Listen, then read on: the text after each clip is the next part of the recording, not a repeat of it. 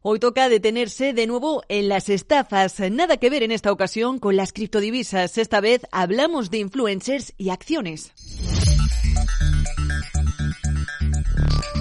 Y aunque no se trata exactamente de Twitter, todo se debe a FinTweet, una plataforma que emite en formato tweet los consejos de influencers eh, que se hacen pasar por brokers sobre acciones. ¿Y qué es lo que ha ocurrido? Pues que hasta ocho de estas personalidades que mostraban una ostentosa vida a través de las redes sociales han resultado ser los responsables de una nueva estafa en la plataforma, según la Comisión de Valores y Bolsa y el Departamento de Justicia de Estados Unidos.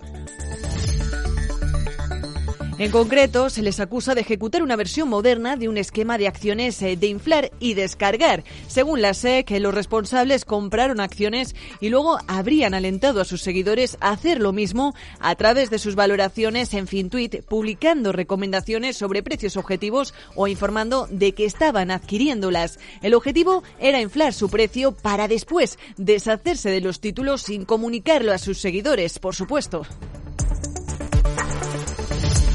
Pero la cosa no se quedaba ahí. Las prácticas de conspiración y engaño han sido tales que eran invitados a un podcast para compartir sus consejos y ampliar así la audiencia a la que llegaban sus estafas. El podcast se llama Pennies Going in Row, presentado por Daniel Knight de Texas y popular entre la comunidad inversora más joven de los Estados Unidos, quien por cierto también está siendo investigado por la SEC por generar ganancias con las eh, participaciones de los estafadores.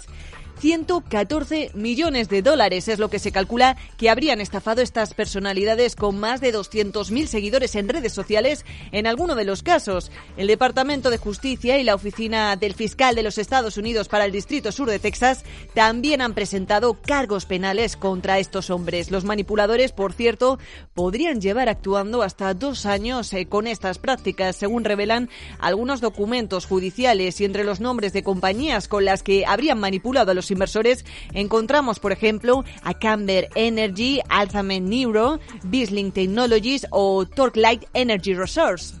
Y atención a este nombre también porque Atlas Trading sería una sociedad creada en 2018 y de la que uno de los estafadores presumía de ser su director ejecutivo, además del de Fintuit. Así que mucho cuidado con operar en base a consejos eh, de organismos no regulados o registrados. Hoy poco rastro en las redes queda ya de estos influencers de bolsa que han estafado más de 100 millones de dólares.